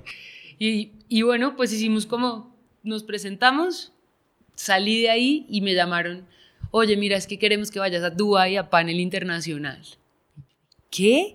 Sí, porque es que nos ha gustado mucho tu modelo y tú como emprendedora, pero te tienes que preparar un poco más. Entonces te vamos a poner a unos mentores que te van a ayudar a prepararte para el panel internacional. Y me pusieron a una mentora que es financiera y el, día, el primer día que llegué a mi mentoría me dice, bueno, Ángela, ¿y cuál es tu capital de trabajo? ¿Qué? Me dice, tú te vas para la Panamericana, compras finanzas para Dummies, te lo lees y después vuelves. Y me sacó de su oficina. Entonces yo digo que Endeavor fue mi mini MBA porque me tocó aprender mucho para poder presentarme en, en Dubái. Porque de, ese, de ese pedazo, como de ese lenguaje de emprendimiento... Que, pues es un lifetime value de un cliente de esta empresa. Nada. Es porque, y, sí, el niño va y sale pero en su mente el lifetime value es, no, en cinco años, si este niño en dos veces, en ese niño va a ser cualquier posición de poder, van a mejorar la ciudad. En si tiene familia, van a educar a sus niños con este, pero este no es un KPI, ese es... Claro, y Endeavor me decía, no, no, pero el impacto social no es lo que acá nos importa, acá nos importa la, la escala, ¿no? ¿Cómo, vamos a, ¿Cómo va a escalar tu negocio? Y ahí, Entonces, el lifetime value es cero, pero la escalabilidad es grande. Entonces ahí empezamos a ver, claro, Estados Unidos, ¿cuál es el mercado? Gigante. Nuestra competencia en Estados Unidos es Fortune 500, que es IF. IF es un monstruo y hace ¿IF es qué? ¿Hacen, ¿Qué ustedes hacen? También hacen viajes educativos, viajan con niños por todo el mundo. Y también hacen eh, Language Immersion Programs y, y cursos de inglés y pero pues hoy en día son, ¿sabes cuál es? EF, Education First. No, yo pensé que su gran competencia sería como la iglesia de Mormons. no. es que, que ellos envían como... En, hay un hombre que se llama Kevin Kelly. No, eso es muy interesante. Hay un hombre que se llama Kevin Kelly. Solamente pensé en ese, pensé en ese momento. Hay un hombre que se llama Kevin Kelly, que es un guru de tecnología. Pero también es muy religioso. Pienso es cristiano algo. Pero es como un guru en todo el mundo de Silicon Valley de futuro y es muy raro que es como tan conectado como a Dios en ese sentido. Pero dijo, la mejor cosa que los Estados Unidos podría hacer sería enviar cualquier niño cuando después de graduar de como de colegio de 17, 18 a cualquier país que tiene menos en trabajar porque cualquier estudiante cristiano, mormon o cualquier, cualquier sea, cuando vuelven, son mejores esposos, mejores esposas, porque han visto que es no tener agua, no tener papel, no tener... Entonces, es imposible no ser mejor ciudadano si tú haces este. Tal cual. Pero viajar a Europa cuando es igual a no sirve para nada. Pero entender cómo viven el resto del mundo cambian un país. So, para mí su competencia es la iglesia, no es como... dice, ok, sí, como Endeavor, Sí. Entonces, ¿qué más dijeron? Bueno, entonces, pues nada, nos preparamos para Endeavor y fuimos a Dubai y cuando le contamos el cuento allá, pues le conté el cuento a todos los que me, pues, me recibieron. Les pareció espectacular y nos seleccionaron en Endeavor en el 2016, en enero o febrero del 2016. Y a este punto, finalmente entendiste el valor de tener Endeavor como en su... Claro, espectacular. Espectacular porque uno siembra en esa semilla de expansión. Nosotros ya no podemos dormir si no pensamos en escalabilidad y ahorita pues ya el negocio en Estados Unidos está creciendo y va a superar al de Colombia y de hecho la idea es que pues ahí está la escalabilidad, pero estamos ya empezando a abrir oficinas en la China y en el Medio Oriente y empezando a pues el, el, tema de los viajes educativos es, es, una cosa que hacen todos los colegios del mundo, entonces pues... Y tenemos que hablar de la innovación un poquito, pero la innovación tal cual es, es una de las mejores cosas que han pasado a un negocio como ustedes en el mundo, en el sentido que es cada vez es más sencillo, más barato para viajar.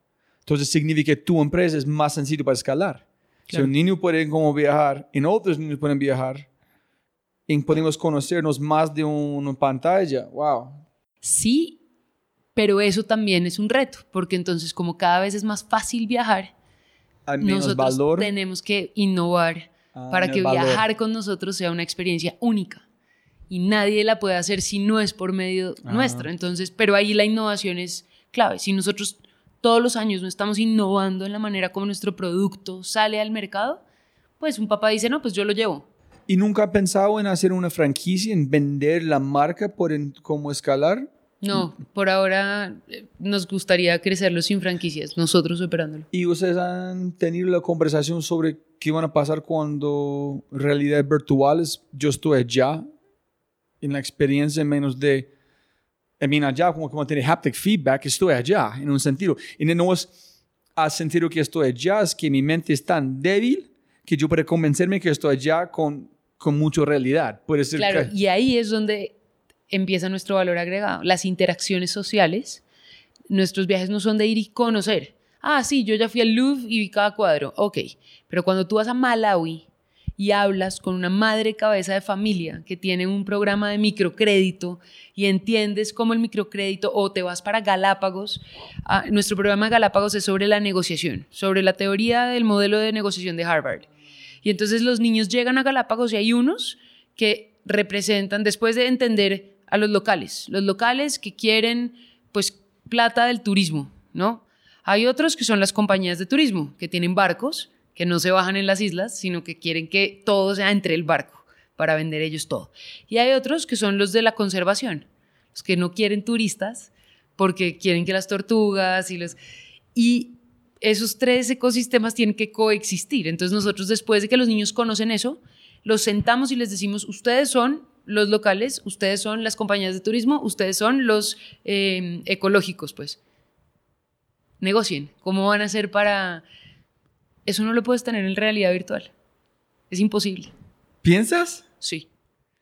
Porque ¿cómo vas a hacer para entrar a la casa de un local y sentarte con él y tomarte un café y hablar? Yo pienso que pueda. Yo, ¿Será? eh, pero mira, en la construcción, en un sentido muy cerca, sí, yo pienso que puedan. Pero también yo creo 100% en, es- en este momento que tomar un gelato, si es el mismo gelato aquí en la calle de Bogotá, en la noche, en una lluvia, en comer el mismo helado en Milán, al lado del agua, no, es, no puedes comparar. Es el mismo gelato, pero un 100% diferente. Sí, pero yo no sé cómo explicar esto. Yo no, yo no, no he visto la tecnología a este punto, entonces yo no sé qué van a pasar. Sí. Pienso, pero, pero yo entiendo que tú dijiste, físicamente puedes duplicarlo, pero algo internamente que nuestro cerebro, yo no sé cómo funciona, pero no sé si, es, si somos capaces de duplicarlo. Es verdad. Es, es una buena pregunta, pero hoy en día sin necesidad de realidad virtual, tú ya puedes conocer muchos sitios con Google Street y con... Y, y por ahora, nada se iguala a coger un avión Ser y como sentir que estás en el agua, allá, nadar en el mar y ver, ver la tortuga. Es que ver una tortuga entre el agua, eso... en ver las caras de su- sus amigos. Es como que pasó en Miami, es cuando estamos allá, es la primera vez que este equipo fue trabajando juntos. En ellos demoran mucho para cumplir un reto. En yo fue la primera vez que yo entendí que hay tanta comunicación que es invisible entre personas, que solamente trabajar con alguien una hora en trabajar en el futuro tiene mucho más nivel que la primera vez para cosas que no son tangibles, no puedes tocar, pero nosotros operamos como algoritmos y adaptamos en tiempo real. Claro. Sí, wow. Pero es un reto. ¿Y qué listo?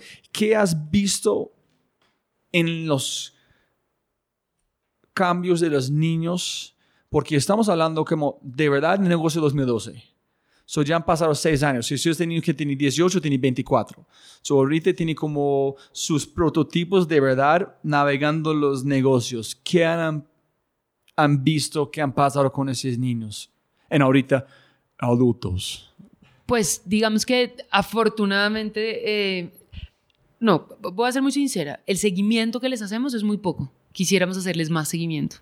Pero a los pocos que hemos podido seguir y los pocos que vuelven como que a contarnos sus historias, sí sabemos que son niños que tienen muchas más herramientas para navegar un mundo como el de hoy, que entienden mucho más las diferencias. Hoy, hoy una de las cosas que más nos falta es la empatía, ¿no? Podernos parar en los zapatos del otro y saber que al ser diferentes es- eso está bien y que no pasa nada con las diferencias. Y, y vemos que los niños que han pasado por nuestros viajes entienden esas diferencias y entienden que el mundo es distinto y entienden que hay que trabajar por temas diferentes hemos visto que hay varios que se están yendo hacia el lado como de la educación, que eso nos, nos encanta, porque empiezan a apasionarse también por esto. Y lo más como enriquecedor es que vienen, luego de haber pasado por los programas, a ser instructores de nuestros programas, son counselors. Entonces, pues eso es un complemento perfecto porque ya después de haber pasado por eso, yo me vuelvo el que voy y llevo niños. Entonces está construyendo su versión del pasado en 1998, 97 de un counselor otra vez. Claro. Ah, ese que chévere, yo quiero hacerlo también. Tal cual. Ah, brutal. Niños apasionados. Ok. y hablando de la innovación, estoy muy confundido en este momento porque de la con Simón, Andrés, Freddy, gente que tiene las empresas más grandes en este momento como de crecimiento. Y ellos nunca, ni una vez mencionó, mencionaron la palabra innovación. Es estupidez mencionar. ¿Por qué? Hacemos este todo el tiempo, tengo retos, estamos duplicando la empresa. No tienes sesiones de ideación, no, nunca. Si alguien tiene idea, cuéntame, miramos qué podemos hacer, tenemos un problema, miramos. Cómo podemos innovar, no es cómo podemos conquistar el mundo, es, es qué queremos hacer. Ustedes en esta empresa hablaron de innovación o qué es tu... Porque en este momento yo no sé si innovación es un sofisma de distracción, solamente es poner su mente en echar culpable que no podemos, metodologías, procesos, contratar consultores. ¿Qué es tu opinión de esta palabra? ¿En qué significa innovación por un latino? No para Google, no para Amazon, pero para nosotros. Para nosotros es mucho, es importante, Sí. sí. Mejor dicho, yo, yo creo que se le ha dado, se ha vuelto un, un cliché, una palabra súper de moda, como, ah, hay que innovar, hay que innovar, y entonces el, el taller de la innovación, y yo lo que creo es que uno no se vuelve innovador por un taller. ¿Te enseñan a ser innovador? No. No sé si, pensando en lo que tú dices, Rappi y Platzi son en sí negocios muy innovadores. Luego, ellos tienen una idea muy nueva, que es innovadora y que hasta ahora está arrancando, pero pues que se multiplica como pan caliente. Entonces, de pronto ellos no han visto la necesidad porque su idea es muy innovadora. A nosotros nos pasa que nuestra idea no es tan innovadora. Es una idea que ya viene de muchos años y que lo que vemos es que si todos los años no innovamos y no sacamos algo nuevo, los niños se aburren porque el mundo cambia a la velocidad en la que ya la gente no hace mercado en el mercado, sino por Rappi. Rappi es lo innovador y lo nuevo, pero si nosotros no estamos adaptándonos a eso y viendo, al ser un negocio real, en contacto con personas, tenemos que estar adaptándonos a esos cambios todo el tiempo. Entonces, el uso de la tecnología en los programas. eh, sí, como el, contenido que le damos, de qué hablamos. Antes ser guerrero y acampar y, caminar era de moda. Ahora está de moda ser fit y clean y green y bla, bla, bla. Y entonces comerse el vegetal que está sembrando. la- Entonces, a nosotros nos toca estar cambiando lo- nuestros programas e innovándolos. Si no lo hacemos, o nuestra, hoy en día tenemos competencia, mucha competencia. Si no innovamos, vamos a ser iguales a nuestra competencia porque nuestra competencia todo el día se está copiando. Nosotros sacamos algo y al año siguiente vemos que ya todos lo hicieron. Entonces, pues nos toca Pero cambiarlo. Freddy está vendiendo educaciones, la misma cosa que han hecho miles y miles de años. Rappi lo único que está haciendo es convertir algo que fue teléfono antes con una aplicación. Para mí es, es tan sencillo que están entregando a la gente que necesitan y que funciona. Es igual de usted, pero yo- voy a los dos lados, pero yo no sé. Es, Les va pero- a tocar innovar. O sea, Sí, pero en Mauricio Toro de, dijo algo como sobre Fórmula 1, que un hombre que escribió un libro de Ferrari dijo, el carro que gana primero en la primera carrera, carrera de Fórmula 1 en el año, si no innova, es el último en la última carrera. Es un hábito que cada día mejorará algo. Pero si solamente veo que, ok, ¿qué podemos modificar, mejorar con lo de un de mercado? es la misma cosa, pero en mente que tú pones innovación es como estás complicando cosas porque quieres poner una palabra, pero no es como no podemos morir en cambiar con el... Entonces es importante usar la palabra, ustedes usan para... claro. Es Nosotros la importante. usamos todo el día, todo el día. O sea, yo estoy convencida que si no usamos la, o sea, las y, y si Rappi no innova, pues se los van a comer. Pero ellos no hablan de innovación, pero Pues, tú dices pero sí. Simón lo está haciendo muy mal. Tiene que hablar de innovación. Pues mejor dicho, puede que es que en este momento le esté quedando grande que su negocio crece, se duplica cada mes. Y eso pues tiene que ser muy difícil. Nuestro negocio crece lentamente. Entonces pues nos queda más fácil tener tiempo para, para las cosas, pero yo creo que la innovación es de esas cosas que no son urgentes, pero son muy importantes. Innovar nunca va a ser urgente. Pero si tú no lo haces, llega un punto en donde perdiste el año. O sea, Ok, no, sí, yo entiendo que innovar, pero tú piensas es importante usar la palabra en hablar de innovación. sí. No de, porque yo sé que Simón es innovando todos los días constantemente, pero no hablan de innovación, solamente ellos innovan. Es parte de su ADN y su cultura. Es una empresa innovadora. Sí, y yo pensé que ustedes también, pero tú dices, no es importante para nosotros usar ese en nuestro vo- vocabulario, como es igual decir echar culpable, growth mindset, no fixed mindset. Hay unos... ¿Me entiendes dónde me voy? Sí, sí, es sí. que la gente, le- yo entiendo que no, que tienes en, que en innovar. ese sentido, nosotros tampoco usamos tanto la palabra innovación. Ok. O sea, como tenemos que tener un momento de innovación, no. Sea, sabemos que, por ejemplo, ahorita diciembre y enero son el momento de creación de nuevos productos. Y lo llamamos así. Y sí tenemos un momento en el año que está diseñado para crear nuevos productos. Ok, allá sí. Es que yo entiendo con mi, hablando con mi amigo hoy sobre este problema. Sí, pero la palabra innovación sí está Es- un poco... Innovación es más una consecuencia que solamente puedes hablar de algo en el pasado. No puedes hablar de algo en innovación, innovar para algo en el futuro. Creatividad es un proceso constante que regala las herramientas a gente para construir algo que en el futuro, en el espejo, puede llamar un proceso de innovación o innovar. Sí. Pero pensando en el futuro no puedes hablar, usar este palabra, solamente hablando de algo que han hecho en el pasado, en cómo pensaste, modelos mentales que usaste para llegar a un punto final. Pero yo no sé, Más hacia allá. oro una ADN que es un innovador como una persona, pero no un proyecto. No sé. Ese es donde estoy en el momento mentalmente, pero no, Claro. no tengo ninguna idea. Claro. No, tiene sentido. O sea, yo creo que lo que pasa con la palabra innovación es que le han dado. A la gente le encanta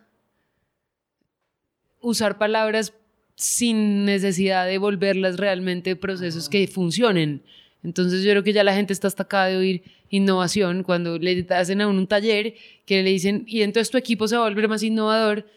Nadie se vuelve más innovador porque sí, uno es o no una empresa innovadora y tiene un mindset de innovación constante o no. Ese me gusta. Y muy pronto su mundo van a ser saturar en un mundo de propósito en why. Ese es muy popular en este momento. Gente tiene que tener un propósito, obvio.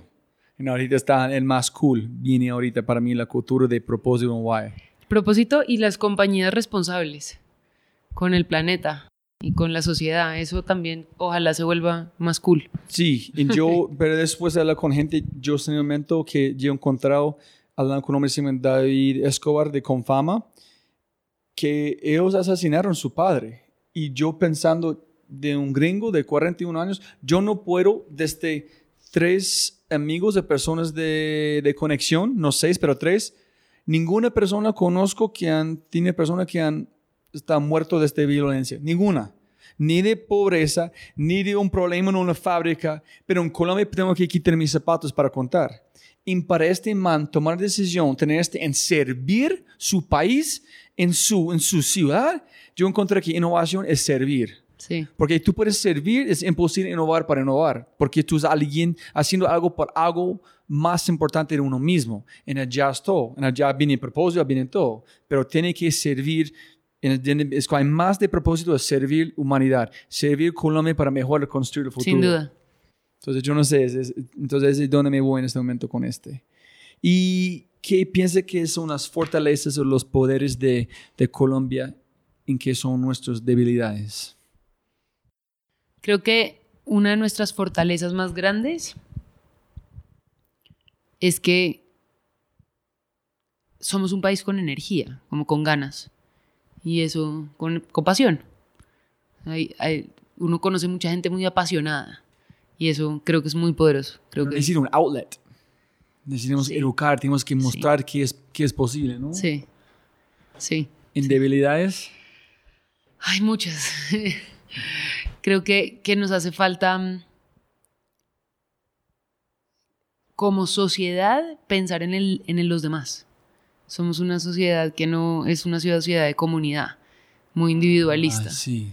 Entonces acá cualquier persona parquea en la calle y no piensa que hay otras personas o eh, acá el be considered with other visitors, eso no, Sí, sí, no sí. es parte de nuestra cultura. Ellos están pensando en su madre o novio o esposa que está dentro de la tienda, pero no en otra gente. No hace este balance. Ok, mi esposa no, no quiero que tiene que caminar, pero si yo muevo dos cuadras, ella camina un cuadro, pero no voy a bloquear tráfico. No hacen este balance mentalmente. Ah, Cómo sí, el volumen de mi música afecta a los demás. Cómo...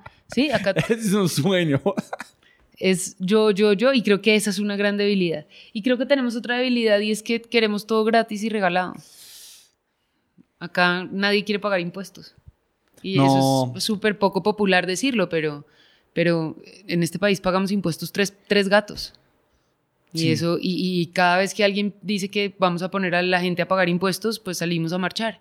Y entonces sí queremos educación gratis y sí queremos todo gratis, pero nadie quiere pagar. No, sí, sí, yo nunca he pensado en este, en este manera también. Pero eso, me imagino que después de tener negocios en esta cosa, entonces, no, eso es como funcionan las cosas. Sí, es un país que va en contra de la empresa privada y que somos los malos y todo para los empresarios y ellos sí sean los que pagan y, y pues uno paga impuestos y por eso es que exige que su país sea, pero parte de la razón por la que acá nadie exige por nada es porque nadie paga impuestos, entonces a nadie le duele. Eso es. Está en, en 15 años más, no, 18 años trabajando en, este, en su empresa. Y sí, de operación 2012, como 6 años.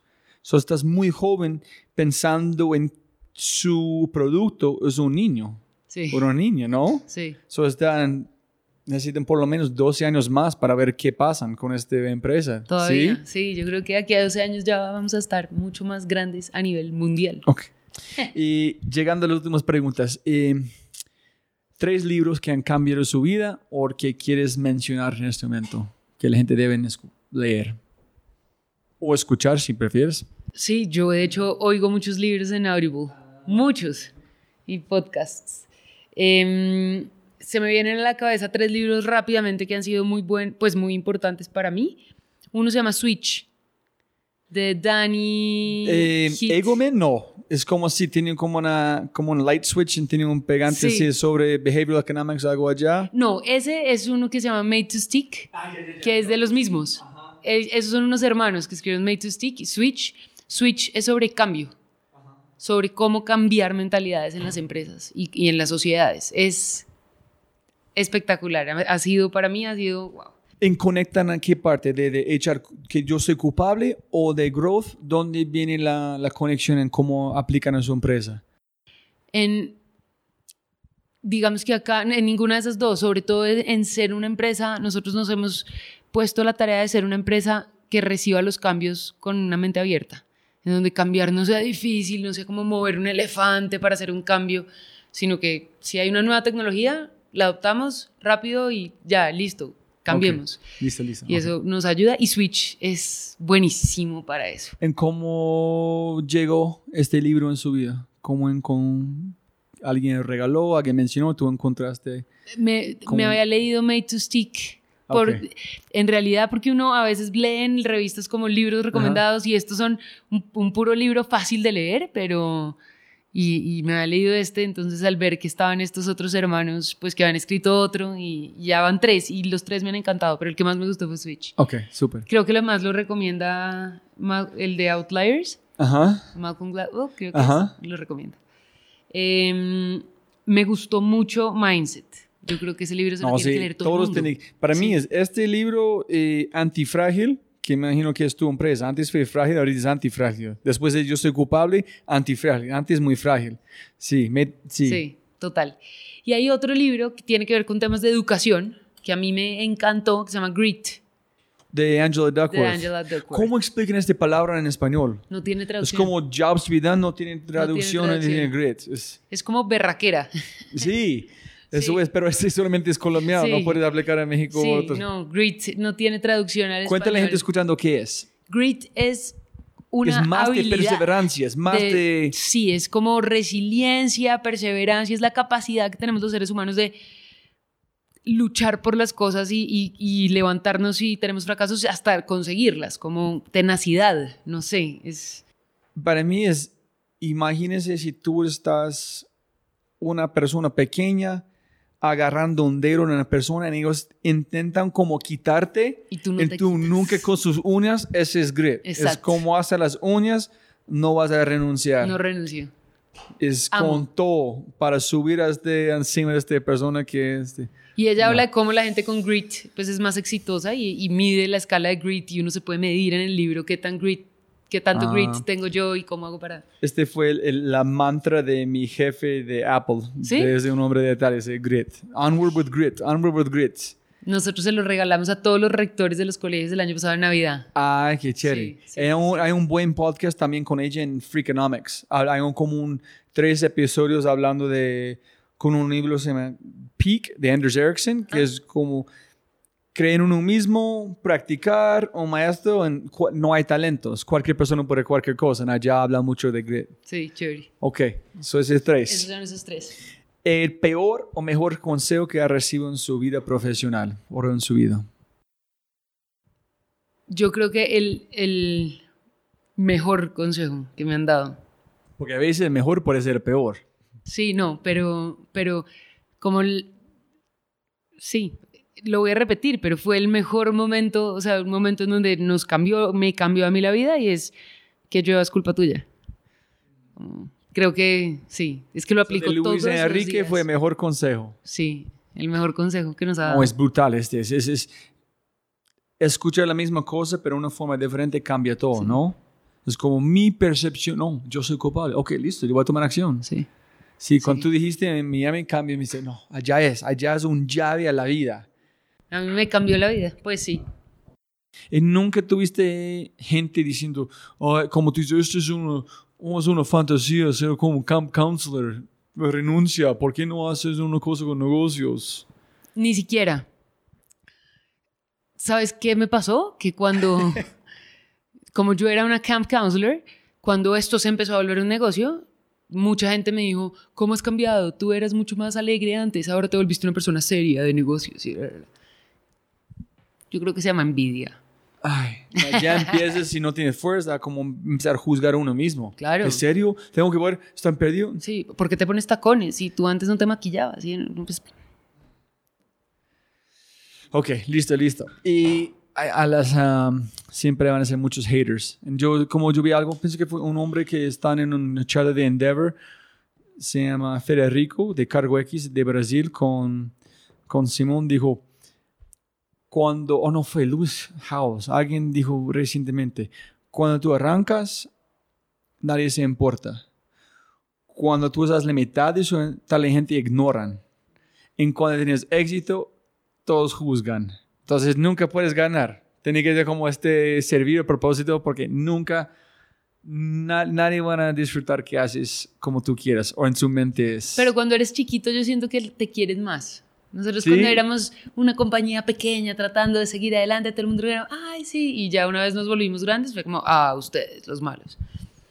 sí, Fíjate que a Apple, el- a Apple le pasó lo mismo. Ajá. Hoy en día que se volvieron el monstruo ya tiene un resto de haters, cuando antes era, ser Apple es muy cool comparado con Microsoft. Sí. Cuando las empresas son chiquitas, todo el mundo es como, ah, En, en cuando tienes plata de ellos, no. ya no.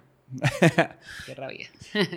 si puedes dejar una mensaje, un mensaje, un- un- una cartelera enorme, si pudiera ya, ¿qué mensaje vas a dejar? O la- el mismo mensaje en WhatsApp en toda América Latina van a re- recibir el mismo me- momento. Me, me. Siempre se puede mejorar. Siempre. Ese es mi mensaje. Siempre, pu- sí, Siempre se puede mejorar. Siempre. eso es. Y eh, mejor fracaso. No un fracaso, pero... el- O, ¿sabes cuál mejor? Es que hay una frase que es Ajá. mejor que siempre se puede mejorar, pero es en inglés. Que es Becoming is better than being. Wow. ¿No puedes traducirlo?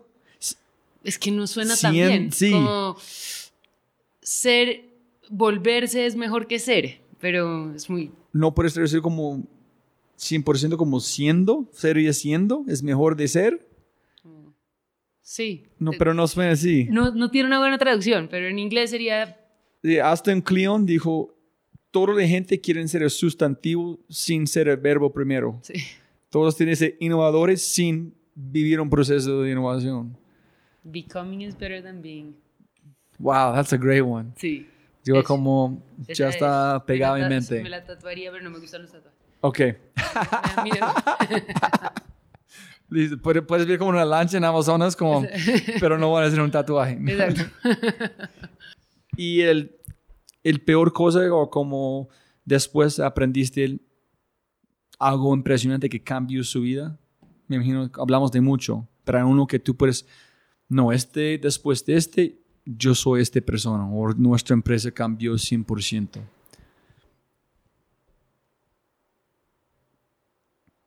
Pues cambiamos desde que nos volvimos una empresa de mentalidades, pero mm, Acá, no, me gusta, voy a Sí. dejarlo allá. Cambiamos cuando cambias una empresa de mentalidades. sí. We are a mindset company, es como uno de nuestros grandes mantras. Eso es brutal. Sí. Ok. Y olvidamos de mencionar, hablar de algo que tú quieres decir a la gente o dejar a la gente con un, una cosa de pensar o masticar para terminar. A los papás, Ajá. a los que nos oyen que son papás. Estoy escuchando. Muy bien.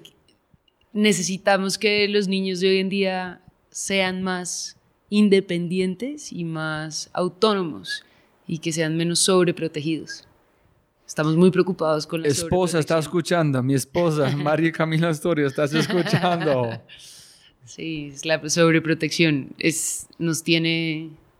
Pero ese es un, ese es un ask gigante porque está diciendo cortar su. 300 mil años de, o más de ADN para hacer- No, porque nosotros no fuimos tan sobreprotegidos. No. Tú podías montar en bicicleta solo por el parque y te podías ir a comprar el pan y la leche caminando y te ibas al colegio a pie y jugabas solo y te aburrías y ibas al parque y tenías amigos en el barrio. Hoy en día no.